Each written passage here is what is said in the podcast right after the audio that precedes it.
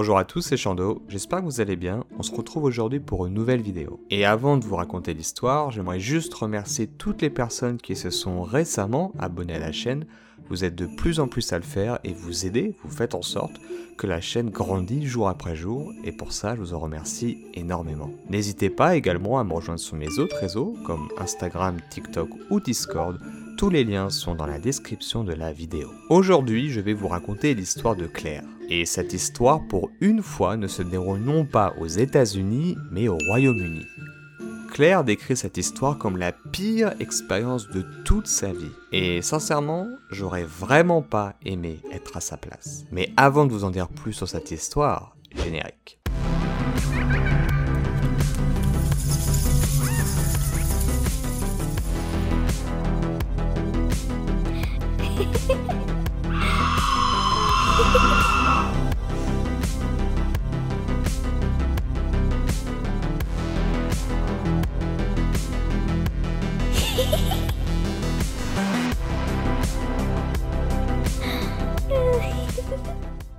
Avant de commencer son histoire, Claire précise ceci. Je sais que beaucoup de personnes viennent sur Reddit et affirment que leurs histoires sont véritables. Et la moitié du temps, il semble qu'ils aient menti. Mais je peux vous assurer que ce que vous êtes sur le point d'écouter est la pure et stricte vérité. Les événements se sont produits et aujourd'hui je n'arrive toujours pas à les expliquer. Et je ne vous demande pas que vous le fassiez. Ne réfléchissez pas, ne me jugez pas, ne me discréditez pas. Écoutez juste mon histoire. Je travaille dans un magasin de vêtements bien connu au Royaume-Uni. Je n'ai pas le droit de dire quel magasin car dans mon contrat, je ne suis pas autorisé à parler de l'entreprise d'une manière qui pourrait être perçue comme négative. Je travaille dans la réserve du magasin. Je m'occupe des livraisons, de la gestion du stock et des approvisionnements dans les rayons. Environ deux ou trois semaines avant le Noël de l'année 2014, j'avais demandé à mon gérant de magasin s'il était possible que je fasse des heures supplémentaires pendant les fêtes de Noël. Comme vous pouvez l'imaginer, pendant les périodes de fêtes, les ventes explosent en magasin. Je savais donc qu'il aurait potentiellement besoin davantage de main-d'œuvre. Et moi, j'étais pas contre plus d'argent pour les cadeaux de Noël, et surtout pour me faire un beau cadeau de Noël. Je voulais vraiment m'offrir un voyage sur une île, loin de toute cette grisaille si représentative de mon pays. Ma gérante de magasin pensait que c'était une décision intelligente, car mon responsable de magasin était parti en vacances voir sa famille à l'étranger pour une semaine. Mes heures supplémentaires sont donc validées par mes supérieurs. Mon travail va consister à retirer les vêtements des paquets de livraison et de les suspendre dans la réserve. Je vais également devoir fermer la boutique chaque soir. Ma responsable me fait confiance. Ça fait trois années que je travaille pour eux maintenant. Alors elle m'a remis toutes les clés toutes les procédures pour la fermeture de la boutique. Et c'est maintenant que son histoire commence. Il était environ 20 heures du soir. Tous ses collègues avaient quitté le bâtiment et elle avait verrouillé la porte après eux, éteint la musique du magasin et sécurisé la baie de chargement inférieure là où les livraisons arrivent. Elle était dans la réserve au deuxième étage en train de mettre des cintres sur le rayonnage afin qu'elle puisse les utiliser pour la prochaine livraison. Elle se tenait debout et devant elle se trouvait un petit chou en peluche coincé entre un tuyau et un morceau de bois. Le nounours était un vieux jouet d'une livraison qui avait été abandonné et mes collègues lui avaient donné un nom. C'était une sorte de mascotte, si vous voulez. Son iPod était branché sur une paire de haut-parleurs qui se trouvait dans la réserve. Il lui restait encore à finir quelques tâches et elle pouvait enfin rentrer chez elle. Enfin ça, c'est ce qu'elle pensait avant qu'elle entende un fameux bruit. Oui, je sais, cela peut sembler cliché, mais ce bruit était très familier à ses oreilles. C'était le bruit des volets de la baie de chargement qui s'ouvraient.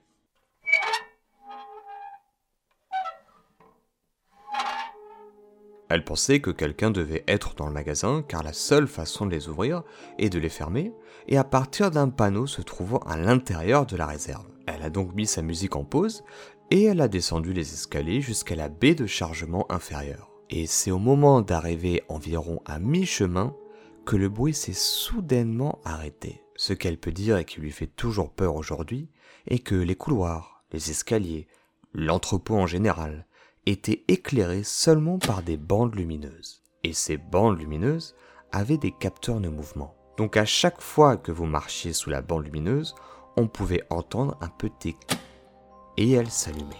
Elle dévala donc les escaliers sous une multitude de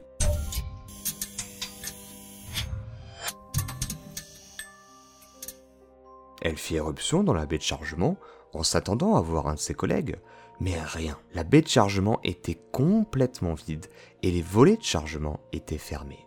Elle commença à ressentir un frisson lui traversant la colonne vertébrale. Elle se contenta de faire le tour et retourna à son poste de travail dans la réserve. Elle continuait à accrocher d'autres cintres, sa musique de son iPod toujours allumée et fort utile pour calmer ses nerfs, jusqu'à qu'elle se souvienne qu'elle avait éteint son iPod. Elle se retourna, horrifiée, et commença à fixer son iPod qui s'est trouvé sur l'étagère. Alors qu'elle respirait et secouait la tête, elle remarqua que l'endroit où le nounours devait normalement être était complètement vide. Il avait disparu. Elle a commencé à regarder partout autour d'elle pour essayer de le voir. Il était peut-être tombé. Tout ça, c'est qu'une coïncidence. Ça veut rien dire. Non, Claire, ça veut rien dire. Tu te fais des idées. Mais aucune trace de la peluche. Elle est restée immobile pendant un instant, encore abasourdie par ce qui venait de se produire devant elle. Quand elle a entendu un léger elle s'est immédiatement déplacée vers la droite pour bien voir la réserve, mais elle faisait toujours face à l'obscurité.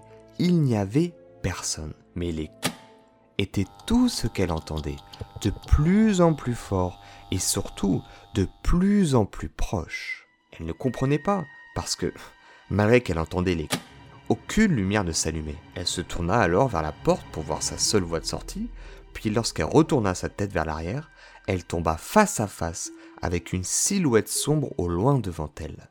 La silhouette était grande, voire même très grande. Soit c'était une joueuse professionnelle de basket, soit c'était un homme plus qu'athlétique. Il était difficile pour elle de bien distinguer cette silhouette. Elle a besoin de lunettes pour les choses à longue distance et elle ne les porte généralement qu'au cinéma ou au match de football. Et l'obscurité opaque de la nuit n'aidait en rien. Dans sa main, elle pouvait voir un petit objet, il pouvait s'agir d'une peluche, mais difficile à dire avec exactitude. C'est alors qu'elle a senti un éclair d'adrénaline lui traverser le corps de part en part. Elle s'est ruée en direction du bout du couloir, franchit deux portes, une troisième à sa droite, direction les toilettes des dames. Elle ouvre la porte et se retrouve face à trois cabines. Elle choisit celle du milieu et s'enferme. Elle était maintenant accroupie, sur les toilettes, tremblante, terrorisée, effrayée et totalement paniquée. On voit ce genre de choses uniquement dans un mauvais film d'horreur. Pourquoi ça m'arrive à moi? Pourquoi maintenant? Qu'est-ce qui va m'arriver maintenant? Je, ne mérite vraiment pas ça. Pendant qu'elle essayait d'essuyer la sueur de son front avec son avant-bras gauche, elle jeta un coup d'œil dans le petit espace de la porte entre le verrou et les toilettes. Un visage était là. J'entrevoyais la bouche et le nez. Sa seule description est que les dents étaient noires et semblaient légèrement sanglantes à cause d'une blessure auto-infligée. Et par le teint grisâtre et les rides, la personne était âgée, sans l'ombre d'un doute. Je peux vous assurer qu'avec cette vision, j'ai eu une vague de peur qui m'envahit, comme si on vous injectait une pure dose de peur dans vos veines. Les miennes en débordaient.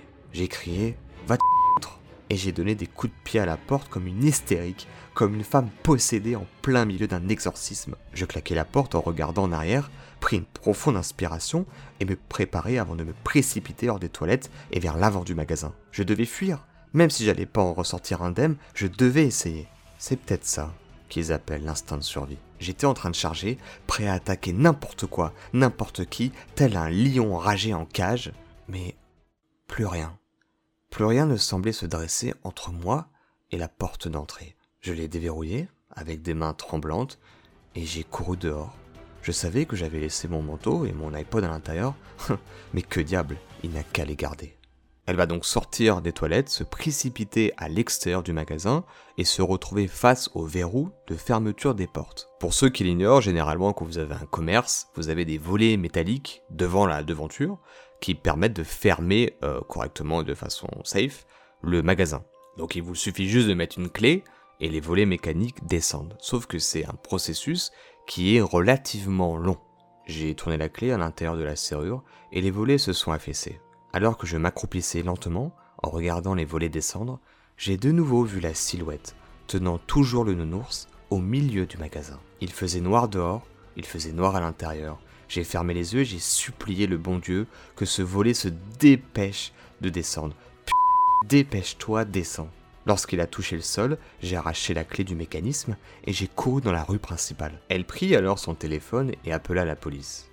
Elle leur raconte toute l'histoire et leur dit qu'elle pense qu'un homme est entré par effraction dans le magasin, mais qu'elle a réussi à l'enfermer à l'intérieur. La police va arriver peu de temps après l'appel de Claire. Elle va les escorter jusqu'au magasin, le réouvrir et tout réallumer. Et elle va leur faire faire tout le tour du propriétaire pour qu'ils puissent absolument tout fouiller. Je vous rappelle qu'en principe, la silhouette, l'homme, la femme, peu importe, est censée être emprisonnée à l'intérieur. Mais ils ne vont absolument rien Donc un agent va ramener Claire chez elle et ils vont lui expliquer, ils vont la rassurer qu'ils vont continuer à chercher dans l'entrepôt et qu'ils vont contacter sa manager soit ce soir, soit demain. Mais ils ne vont absolument rien trouver. Le magasin, l'entrepôt, la baie de chargement, tout est absolument vide, il n'y a personne. Aucun signe d'effraction, absolument rien. Le lendemain, je suis arrivé au travail à l'heure d'ouverture même si je n'étais pas censé travailler. J'ai été accueilli par différents agents de la veille et par mon gérant de magasin. Nous nous sommes rendus au bureau juste après que mon responsable eut ouvert le magasin et laissé mes collègues s'installer. Les agents m'avaient certifié qu'ils continueraient leurs recherches jour et nuit et que mon responsable devait vraiment installer un système de vidéosurveillance. Oui, parce que selon lui, la raison pour laquelle notre magasin n'a pas de caméra est que le taux de vol n'est pas assez élevé pour en avoir. Et ce qui va finir de traumatiser totalement Claire, c'est qu'au moment où elle va récupérer son iPod et son manteau, qui je vous rappelle sont toujours dans la réserve, elle va retrouver le nounours à sa place exacte. Ensuite, Claire précisera qu'elle va retourner au travail comme si de rien n'était, ou du moins, depuis cette histoire, plus rien ne va se passer. Enfin, dans le sens où plus aucune étrangeté, plus aucun événement bizarre va se passer. En bref, elle va reprendre le cours normal de sa vie. Aujourd'hui encore, elle n'a absolument aucune idée de ce qui s'est passé, elle n'arrive toujours pas à l'expliquer. Certaines personnes dans son travail pensent qu'elle est folle, d'autres pensent qu'elle a totalement menti, il y a un peu une omerta à ce sujet. Et c'est ainsi que s'achève notre histoire. Avant de finir la vidéo, j'aimerais rajouter certaines choses sur cette histoire. J'ai choisi ce Reddit parce que beaucoup de personnes vont commenter l'histoire de Claire. Et Claire va répondre très soigneusement à chaque commentaire et elle va apporter des photos comme vous avez pu voir dans le montage que j'ai fait. Et les personnes qui vous répondent à son Reddit auront probablement les mêmes doutes que vous et moi. Soit cette histoire est totalement bidon et claquée au sol, soit c'est un canular, une farce, un bizutage, appelez ça comme vous voulez. Mon avis personnel pour euh, ce qui vaut est que je pense que c'est une farce ou un bizutage. Dans le sens où si la personne, la silhouette, aurait vraiment voulu agresser Claire, elle aurait largement eu le temps de le faire. Le fait, par exemple, que la personne reste immobile pendant que les volets ferment le magasin, le fait que le nounours reprenne exactement sa place, le fait qu'on ne retrouve pas l'individu qui est supposé être enfermé dedans, pour moi, tout ça, ça en dit très long, soit sur la véracité de cette histoire, soit sur le fait que c'est tout simplement une farce de ses collègues, parce que c'était la première fois qu'elle devait fermer la boutique. Dans tous les cas, vrai ou faux, j'ai adoré faire et raconter cette histoire. J'espère vraiment que vous avez pris autant de plaisir à l'écouter que j'ai eu à la raconter. Et si vous avez aimé la vidéo comme d'habitude, n'hésitez pas à la liker, partager et la commenter. Et si d'aventure vous souhaitez soutenir davantage la chaîne, le meilleur moyen reste encore de vous abonner, d'activer la petite cloche et de me suivre sur mes autres réseaux. Quant à nous, on se retrouve bientôt pour une nouvelle histoire. C'était Chando. Portez-vous bien. Ciao.